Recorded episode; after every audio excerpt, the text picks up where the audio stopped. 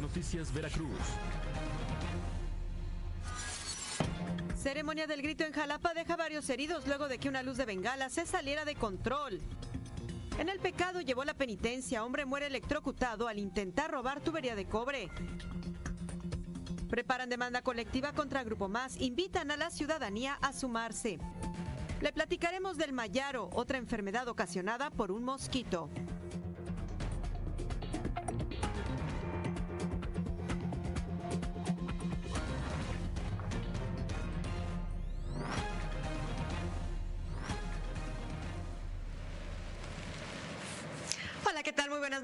Gusto de verdad poder saludarle nuevamente en este inicio de semana. Ojalá que nos acompañe a lo largo de la misma, por lo pronto, a partir de ese momento y durante los próximos 40 minutos. Ya sabe lo más destacado de la información estatal y local. Ponemos a su disposición nuestros puntos de contacto, como es lo habitual. Esperamos sus mensajes, sus denuncias. Ya sabe que les damos puntual seguimiento. También nos dará mucho gusto poder saludarle a través de nuestra página de eh, Facebook, Mega Noticias Veracruz. Ahí podemos establecer comunicación de manera simultánea. Bueno, pues vámonos rápido porque tenemos de verdad mucha información esta noche. Y bueno, mire, eh, medio de eh, pues eh, ciertos problemas que hubo por la pirotecnia, de lo cual estaremos hablando en un momento más, pero bueno, una pirotecnia que duró 20 minutos, así como la presentación de una banda de música, se dice que con un costo de más de 6 millones de pesos. Fue como encabezó su primera ceremonia del grito de independencia el gobernador Cuitlagua García. El 209 aniversario del grito de independencia fue especial para Veracruz. Autoridades y ciudadanos lo festejaron y fueron testigos de otra conmemoración que quedará en la historia, aunque no pueden pasar desapercibidos los cinco aspectos más importantes que se vivieron durante la verbena popular. Número 1. Los operativos de seguridad. Toda clase de objetos adornaron cada uno de los filtros de seguridad instalados por la Policía Estatal. Sombrillas, hebillas, bebidas embriagantes diluidas en refresco, mochilas y por supuesto armas punzocortantes se quedaron bajo la custodia de los uniformados. El problema para los dueños no fue acceder al operativo, sino volver a encontrar sus pertenencias entre todas las cosas. Número 2. La multitud. Los empujones y pisotones volvieron al grito después de muchos años, pues con el número de asistentes parecía que ya no cabía ni un solo alfiler. La expectativa por el evento y los artistas invitados concentraron a miles de personas, desde parejas y familias enteras, hasta recién nacidos y mujeres embarazadas. Número 3. El particular grito del gobernador. Cuitlavo García sabía que era un momento especial en su carrera política. A pesar de que nadie lo acompañó en el balcón, el mandatario se desgañitó con el tradicional Viva México.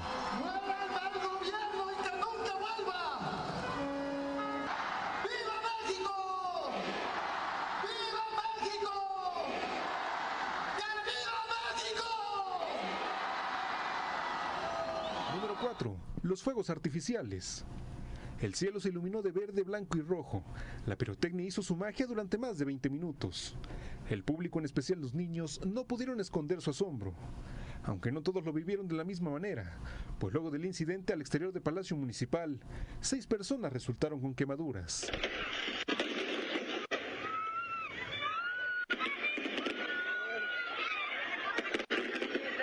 Y número 5. La adictiva. A pesar de las críticas por el dispendio de recursos, el escenario con grandes y lujosas pantallas fue engalanado por la adictiva. Grupo musical que costó nada más y nada menos que 6 millones de pesos. La gente se mostró entusiasmada con la fiesta musical. Cantó, bailó y permaneció a pesar de que algunas gotas de lluvia se hicieron presentes.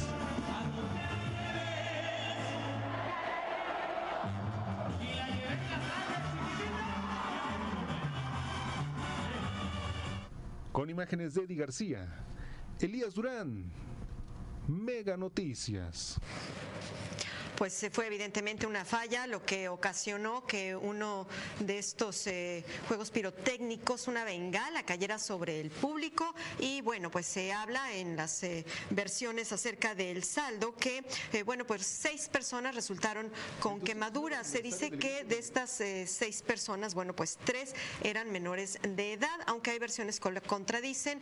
la propia Fundación Michoimao niega que haya habido menores quemados tras este incidente, este espectáculo espectáculo de luces multicolor con motivo del grito de independencia que, bueno, pues se vio opacado en cuanto a la multitud que se encontraba frente al Palacio de Jalapa, entró en pánico. Eh, previo a ello, un hombre de 50 años ya había sido trasladado a la Clínica 11 del Instituto Mexicano del Seguro Social. Sufrió un infarto que momentos más tarde le arrebató la vida en el nosocomio. Por su parte, la Administración Estatal rechazó que esta defunción estuviera relacionada con el incidente pirotécnico y aseguró que los lesionados por las bengalas fueron atendidos de manera oportuna. Todos fueron ya dados de alta luego de haber sido atendidos en el hospital civil.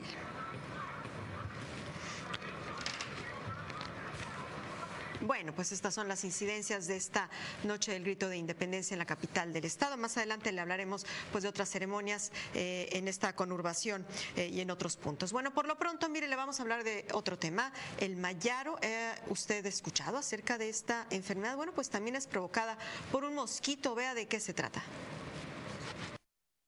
México está en alerta por la presencia de una nueva enfermedad con síntomas parecidos a los del dengue, zika y chikungunya, y que como ellas es transmitida por el mosquito Aedes aegypti. Se trata del virus o fiebre del mayaro, que causa fiebre, dolor de cabeza, erupciones cutáneas, dolor muscular, dolor de ojos e inflamaciones en articulaciones. Pero cuando se realizan los exámenes de laboratorio, es muy difícil detectarlo. Produce fiebre, un rash difuso, conjuntivitis, ataque al estado general,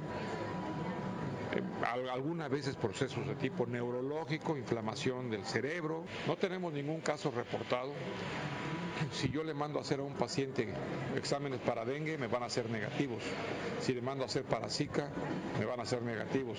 Si le mando a hacer para chikungunya, me van a reportar negativos. Pero el cuadro clínico es el mismo.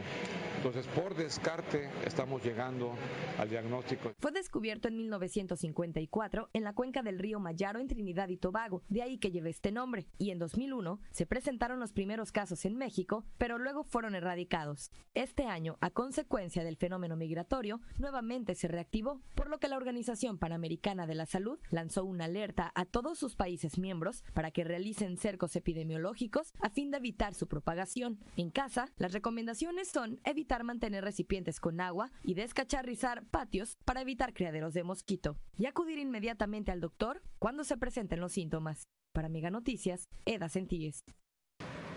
Bueno, pues por si no tuviéramos suficiente con el dengue, con Zika, el chikungunya, en fin. Y bueno, pues ya escuchábamos algunas eh, de las eh, precauciones que hay que eh, pues tomar para evitar la proliferación del mosquito y con ello contraer la enfermedad. Pero mire, aquí se lo vamos a decir de manera específica. Hay que recordar que Veracruz ocupa el primer lugar nacional en dengue, concentra el 71% de los casos confirmados, es decir, ya suman 4.126 personas con esta enfermedad. En el estado la cifra aumenta en la última semana fueron reportados en el registro de la Secretaría de Salud 892 nuevos casos.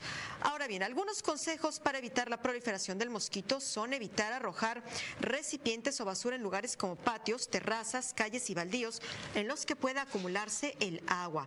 Mantener los patios y jardines desmelazados, desmalezados y destapados los desagües de lluvia de los techos. Eliminar el agua de los huecos de árboles, paredes, letrinas abandonadas, donde pueda juntarse el agua de lluvia, ordenar los recipientes que puedan acumular agua poniéndolos boca abajo, mantener tapados los tanques y recipientes que se usan para recolectar el agua, eliminar el agua de los platos y portamacetas dentro y fuera de la casa. Esto es importantísimo.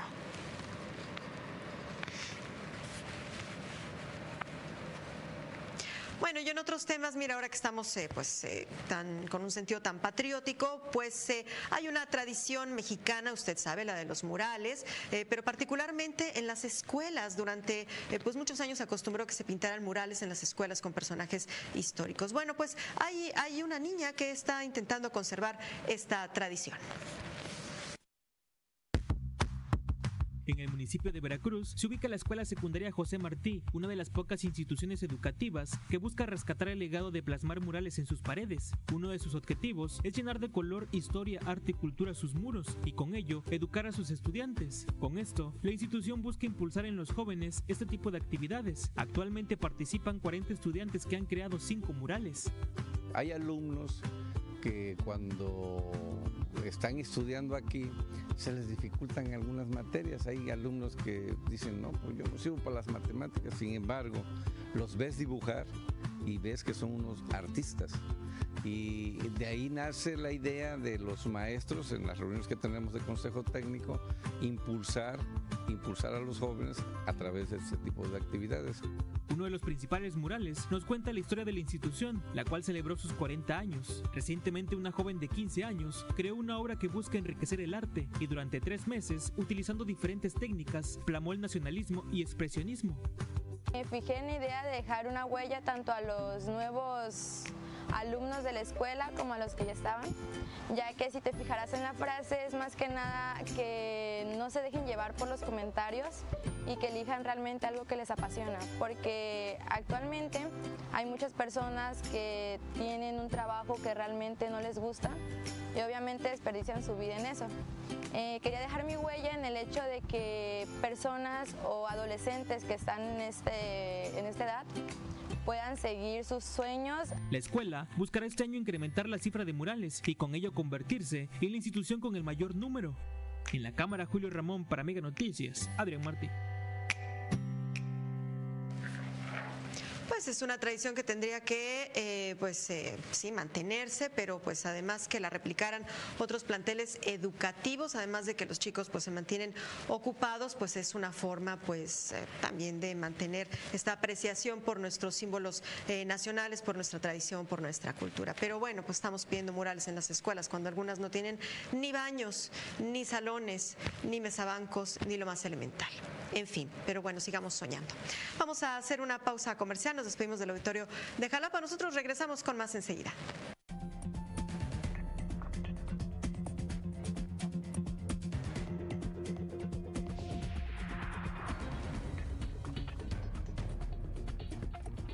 ¿Cómo transcurrieron las ceremonias del grito en esta conurbación?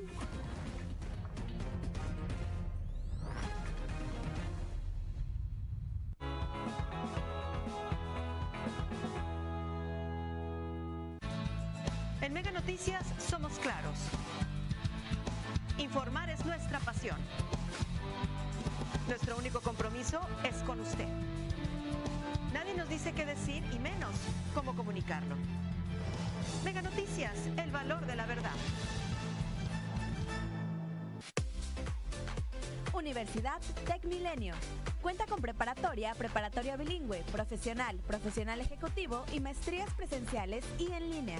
Titulación automática. Ven y conoce nuestro programa de becas. Universidad Tech Milenio.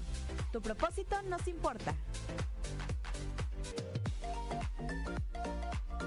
Prepárate para este regreso a clases. Te esperamos en Bravo número 532 entre Cerdán y Mario Molina, con la mejor calidad y precios en uniformes de Veracruz. Uniformes Noris, hechos para ti.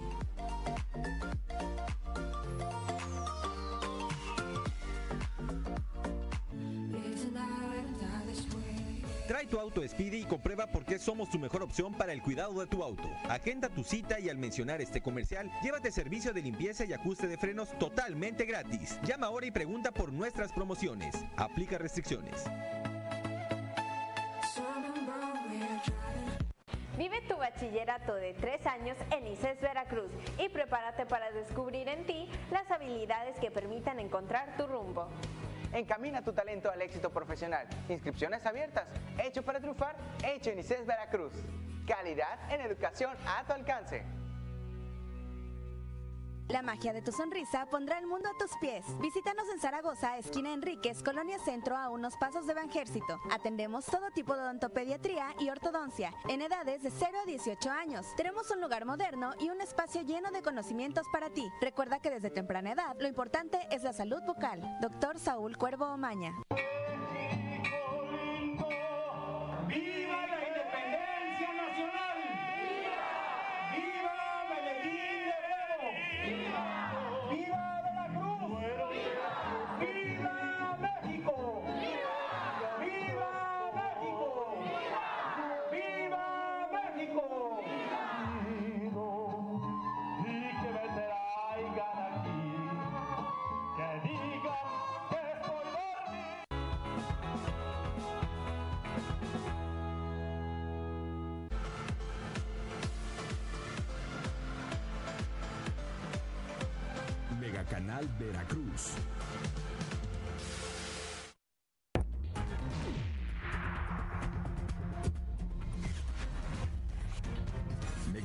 Veracruz.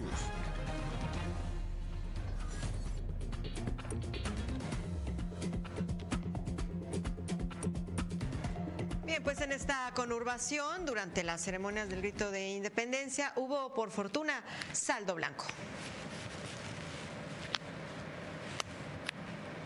La celebración del grito de independencia transcurrió con éxito y sin incidentes en la zona conurbada Veracruz Boca del Río. Se estima que en conjunto hubo unos 10.000 asistentes que celebraron con música, bailes y un ambiente seguro. Tuvimos unas, unos festejos con mucho orden, ¿sí?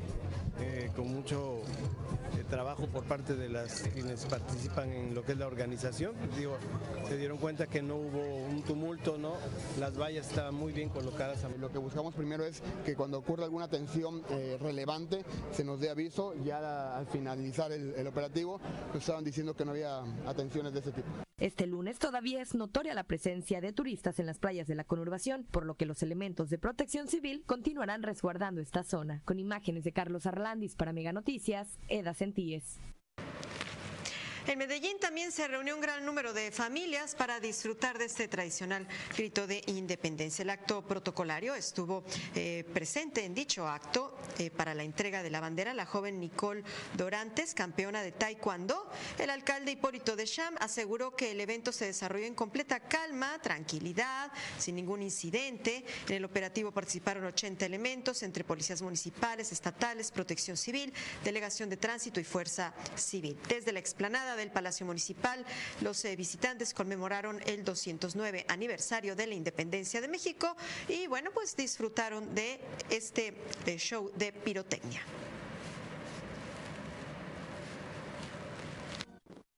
Muy contento porque, pues obviamente, desde siempre hemos tenido aquí saldo blanco en Medellín, eh, no ha habido ningún problema, tenemos coordinación con todos los cuerpos eh, del orden, tanto eh, tránsito, obviamente policía estatal, fuerza civil, etcétera, PC municipal también que está presente. Y bueno, pues este día también hubo desfile, este desfile cívico-militar en esta conurbación, bueno, pues se realizó de manera conjunta entre Boca del Río y Veracruz. La sede fue eh, Boca del Río. El desfile inició a la altura de la Plaza de los Valores en la ciudad boqueña y eh, bueno, pues transcurrió a lo largo del Boulevard Manuel Ávila Camacho hasta concluir en la Plaza Dorada. En la presencia eh, estuvo presente el alcalde de Veracruz, Fernando Yunes Márquez, el alcalde de Boca del Río, Humberto Alonso Morelia, autodira- autoridades estatales y municipales. Decenas de contingentes desfilaron en el Boulevard Boqueño. En el eh, desfile también estuvieron elementos de la Sexta Región Militar, Cruz Roja, Tránsito de Veracruz y Boca del Río, Policía Municipal, la Secretaría de Marina, Escuela Náutica Mercante, Policía Federal, Policía Naval, Secretaría de Seguridad Pública, con la Policía Estatal y diversas escuelas secundarias de la conurbación.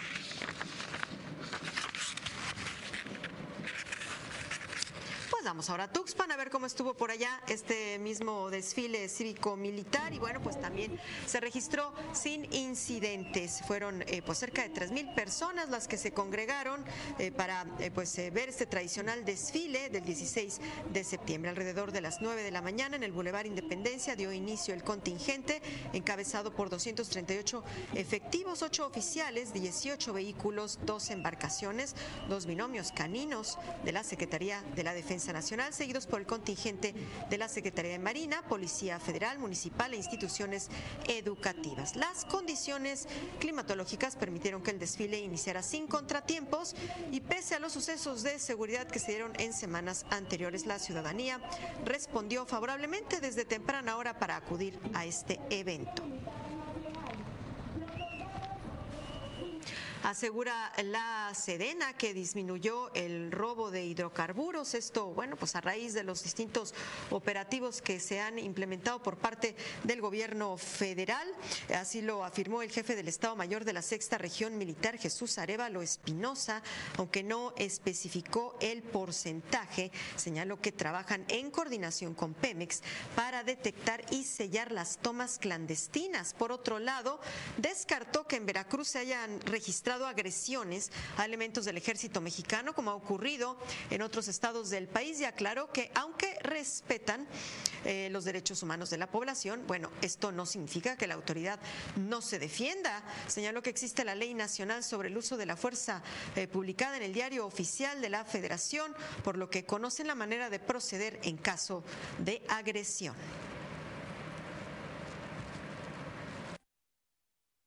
Hay supervisión por aire, por tierra, también hay zonas muy difíciles de, acceso. Hay una ley federal, este, ojalá y la consulten, de uso gradual de la fuerza. Y con base en esa, nuestros elementos tienen instrucciones para, para si, si los atacan con palos, pues tratar de defenderse con palos antes que usar armas de fuego.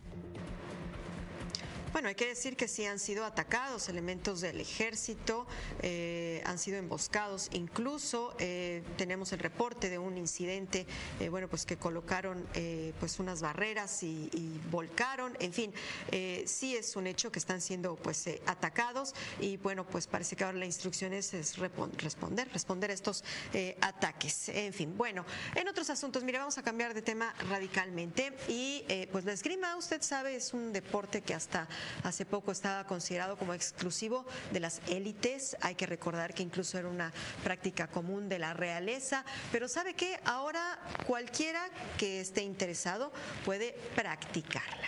Aquí le presentamos en dónde, cómo y bajo qué condiciones. El esgrima es el arte marcial más antiguo del que se tiene conocimiento. Influyó gran medida los duelos a espada por parte de la burguesía por cuestiones de honor y como ajustes de pleitos. En 1896, en la primera Olimpiada se incluyó como uno de los deportes fundadores. Es el arte de tocar sin ser tocado. Eh, el objetivo fundamental es tocar, llegar a mayor cantidad de puntos posible, ya sea en fase de grupo que es a 5 o en eliminación directa que es a 15 en cada una de las armas. Son tres modalidades. Estas tres modalidades son sable, espada y florete. El esgrima es un ejercicio en el que hay que combinar coordinación, agilidad y concentración. Además ayuda a corregir la postura y fortalecer el cuerpo. En Veracruz, desde hace cuatro años existe un grupo que integra la selección veracruzana de esgrima, que entrena en las instalaciones de leyes de reforma, en donde han surgido medallistas como Daniela Ocampos, ganadora de bronce en la Olimpiada Nacional. Es un deporte no muy conocido, es un deporte que te otorga muchos beneficios es un deporte muy completo, aparte de entrenar la parte física, entrenas la parte mental, eh, desarrollas habilidades de pensamiento estratégico, táctico, técnico, que te ayudan en cierto, de cierta manera a desarrollarte mejor en ámbitos académicos. Los entrenamientos son de lunes a viernes, tres horas diarias. Aunque existe un mito que sugiere que la esgrima es un deporte caro y elitista, eso no es cierto. Los costos son muy accesibles. Ahorita estamos haciendo la invitación para todo el que guste, a partir de 5 años sin límite de edad, viene para acá, eh, se inscribe con nosotros, puede pedir informes en las instalaciones de, leyes de reforma, ahí le van todos los detalles, pero la inscripción como tal es con nosotros acá. El mes pasado manejamos la promoción de que la inscripción no tenía costo, este mes también vamos a dejar esa promoción. En los entrenamientos no existe ningún tipo de riesgo, ni representa un peligro. La careta soporta una bala de calibre 22. De hecho, no es peligroso como tiende a verse, no, no hay ninguna, ningún peligro. es un deporte que, está registrado como uno de los más seguros. Y pues hay un mito por ahí de que nada, que una espada, no, nada de pulsante, nada de nada. En la cámara Julio Ramón para Mega Noticias, Adrián Martí. Pues muy bonito deporte y bueno, pues como lo veíamos y lo escuchamos, pues el día de hoy pues es accesible a todo aquel que lo quiera practicar, así que ahí tiene una opción. Bueno, y usted ya descargó nuestra aplicación, la aplicación de eh, Mega Noticias, bueno, le invitamos a que lo haga para que esté pues enterado eh, pues prácticamente en tiempo real de lo que está ocurriendo en la localidad, pero no nada más en Veracruz, ¿eh? puede también tener acceso a noticias internacionales, noticias nacionales, si usted tiene interés particular particular en algún estado de la República, eh, obviamente Veracruz, bueno, pues activa las notificaciones y bueno, pues lo único que tiene que hacer para descargar esta aplicación, bueno, pues es, acceder pues justamente a eh, pues este sitio donde se descargan las aplicaciones, está disponible en distintos sistemas operativos, así que eh, bueno, pues es completamente gratuito y de esta manera, bueno, pues se podrá estar informado, decíamos, en, en, pues de manera simultánea de lo que está ocurriendo. Que hágalo ya. Bueno, pues vamos a hacer una pausa comercial, volvemos enseguida.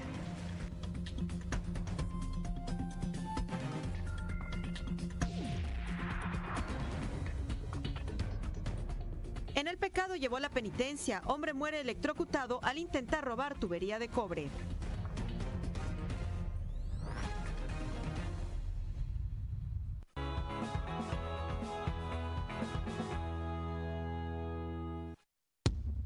Estreno.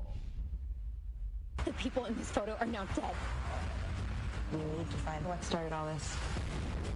How do we get out of this game alive? You can't.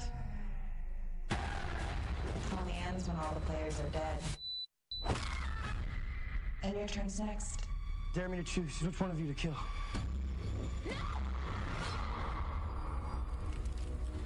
Con XView ya nada es igual.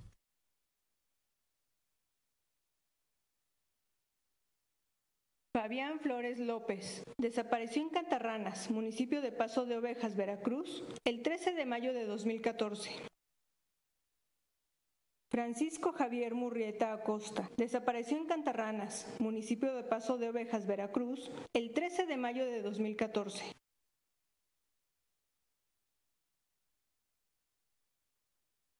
Es el momento. Forma parte de ICES Veracruz y encuentra en nuestra universidad docentes calificados, equipados laboratorios y las herramientas virtuales y tecnológicas que necesitas para estudiar una profesión de éxito.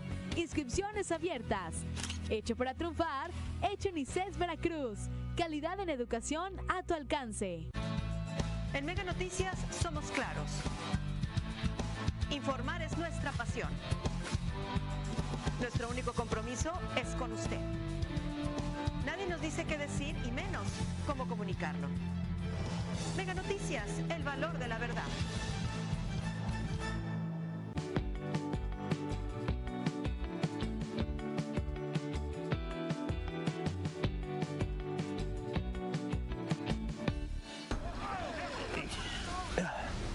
¿Y a ti qué te pasa? Me estoy haciendo del baño, pero el capítulo está muy bueno.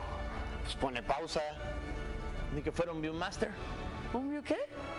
No, no, a ver, es muy fácil. Agarras el control, le pones pausa y ya puedes regresar al inicio del programa, regresas, le das play y ya. Le pones pausa y ya. Sí, es todo un millennial. ¿Y ahora qué hago con esto? Le ponle pausa y ya.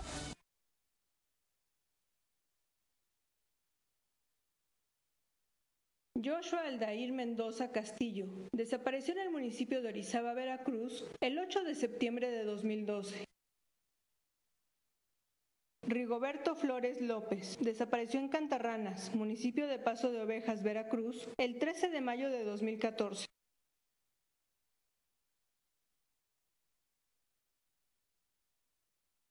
Imagina tu empresa. Imagina monitorear de manera remota con videovigilancia tus instalaciones las 24 horas. Imagina contar con detección automática de rostros, tener informes analíticos del movimiento de tu organización, respaldo de información en la nube y soporte 24/7. Tenemos la solución de videovigilancia para tu empresa. Con Hola, eso que imaginas se puede.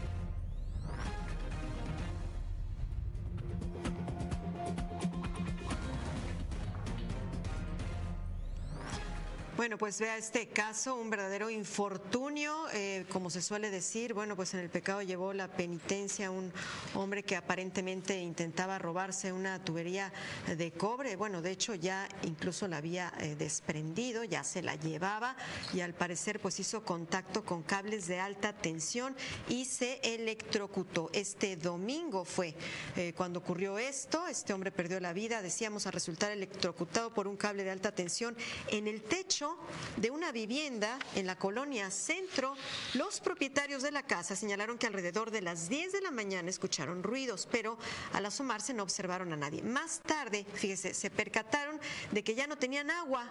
Al subir fue que observaron a esta persona tirada en el techo. Testigos eh, pues refieren que el sujeto se encontraba presuntamente robando la tubería de cobre en el techo de esta vivienda ubicada en la calle Canal de la colonia Centro. Al lugar llegaron elementos de la Cruz Roja, Protección Civil, bomberos de Veracruz y servicios periciales de la Fiscalía.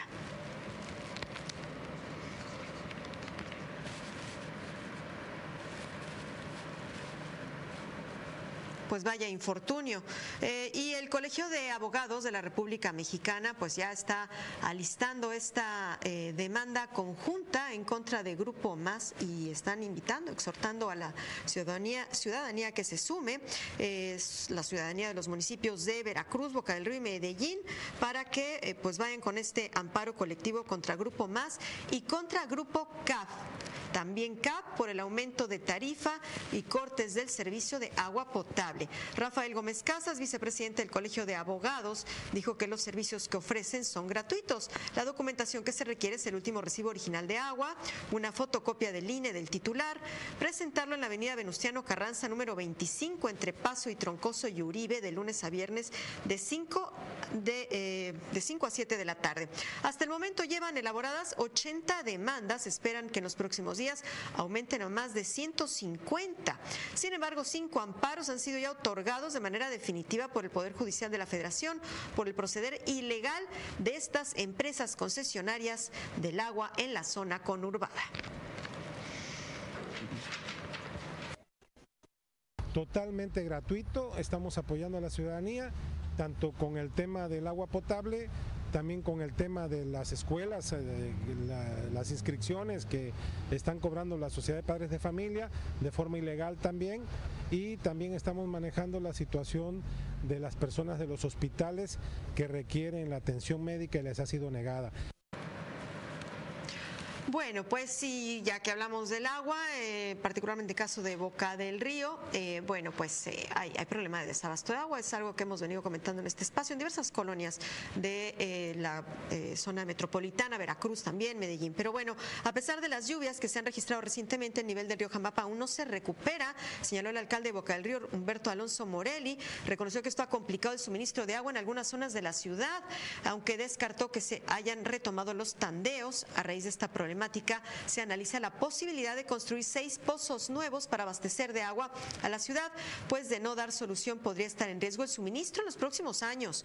La semana pasada, el nivel en la entrada de la planta potabilizadora del Tejar alcanzó solo 50 centímetros, situación preocupante para el mes de septiembre. Aclaró que los dos cortes de líquido que se presentaron en las últimas semanas fue derivado de fallas en la energía eléctrica.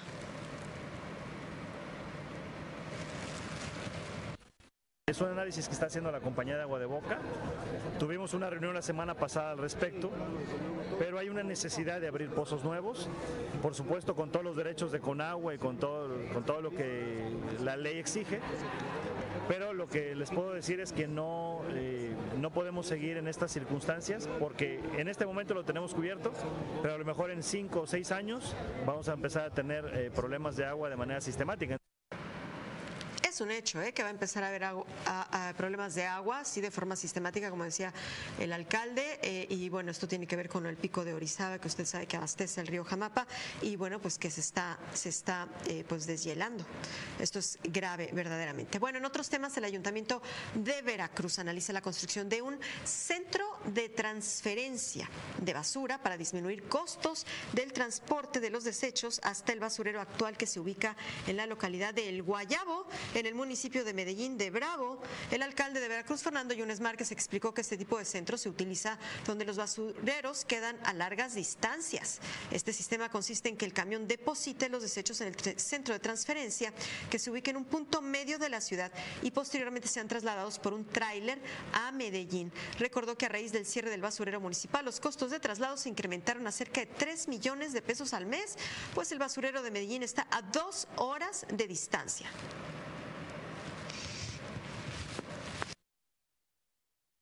Establecer un centro de transferencia para que no nos salga tan caro, eh, sobre todo el, el hecho de que vayan los camiones que habitualmente tardan cerca de 40 minutos en ir y regresar, ahora estamos hablando cerca de dos horas, sobre todo es un tiempo de, de uso de los camiones.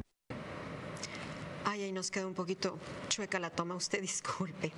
Bueno, pues en otro tema, mire, un grupo de eh, personas pro vida a lo largo de 40 días dicen que van a ayunar, esto en demanda de que no se legalice en Veracruz el aborto. Además van a orar por 12 horas diarias para pronunciarse en contra de las leyes que promueven el aborto en Veracruz. La directora de la asociación 40 días por la vida, Mari Carmen Galindo, detalló que la jornada se realizará a partir del 25 de septiembre hasta el 3 de noviembre, paulatinamente para evitar poner en riesgo la salud de las personas. Se trata de vigilias de 12 o 24 horas. La campaña se realizará en la avenida 20 de noviembre, esquina Iturbide, junto al Hospital Infantil de Veracruz, en horario de 7 de la mañana a 7 de la noche.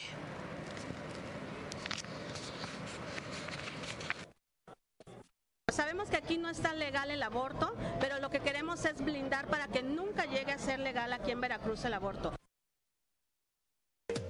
Uniformes Noris presenta.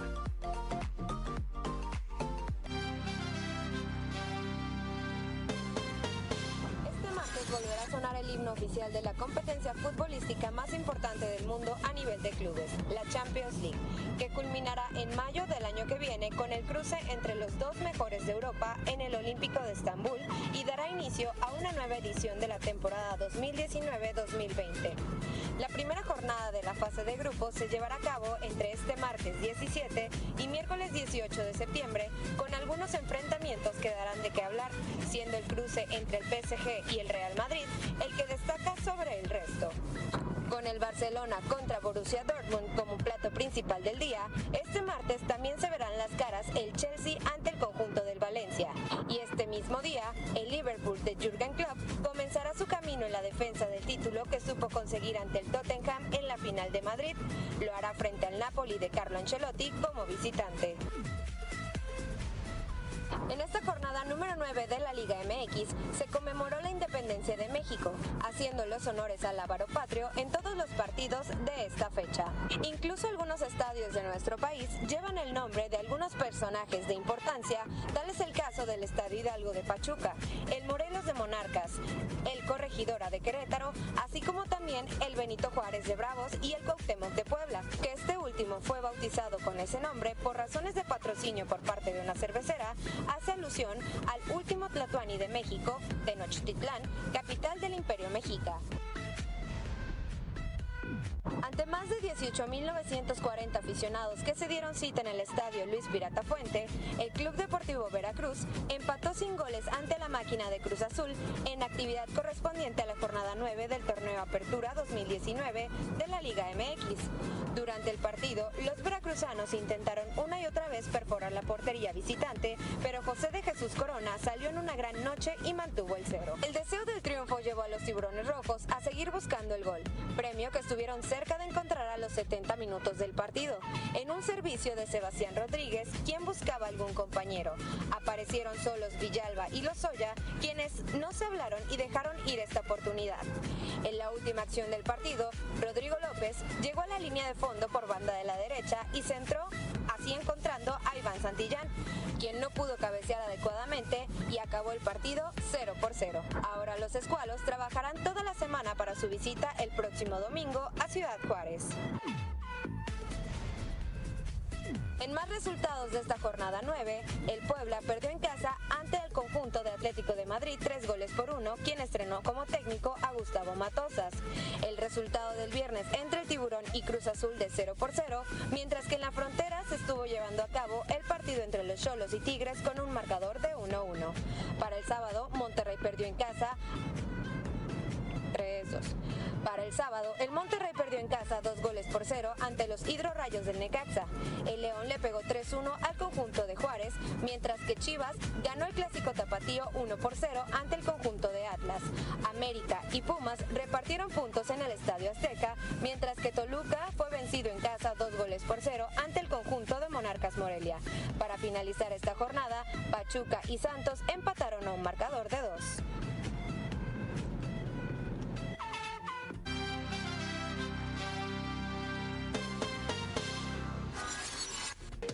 Uniformes Noris presentó. Pues muchas gracias a Tiani Castillo, pero sobre todo gracias a ustedes. Los esperamos el día de mañana. Por lo pronto los dejamos en compañía de Paco Ramírez allá en la Ciudad de México.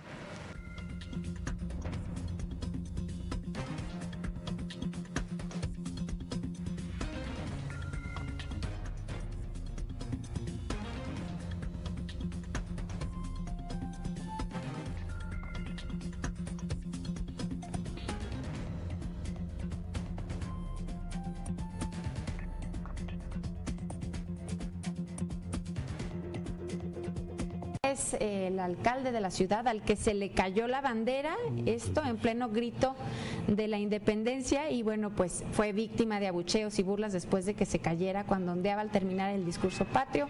Vaya momento que pasó. Y durante el desfile militar en la Ciudad de México, un paracaidista sufrió un accidente al caer en, al asfalto eh, eh, del Palacio Municipal. El elemento de la CEMAR sufrió lesiones con fractura de traumatismo de cráneo y heridas en la cara. Fue trasladado, por supuesto, al, a, a la Secretaría de Marina para ser atendido. Y bueno, pues hay eh, otras situaciones importantes. Déjame nada más comentar de ese teniente. Él te- supuestamente debería haber eh, eh, pues, aterrizado, haber caído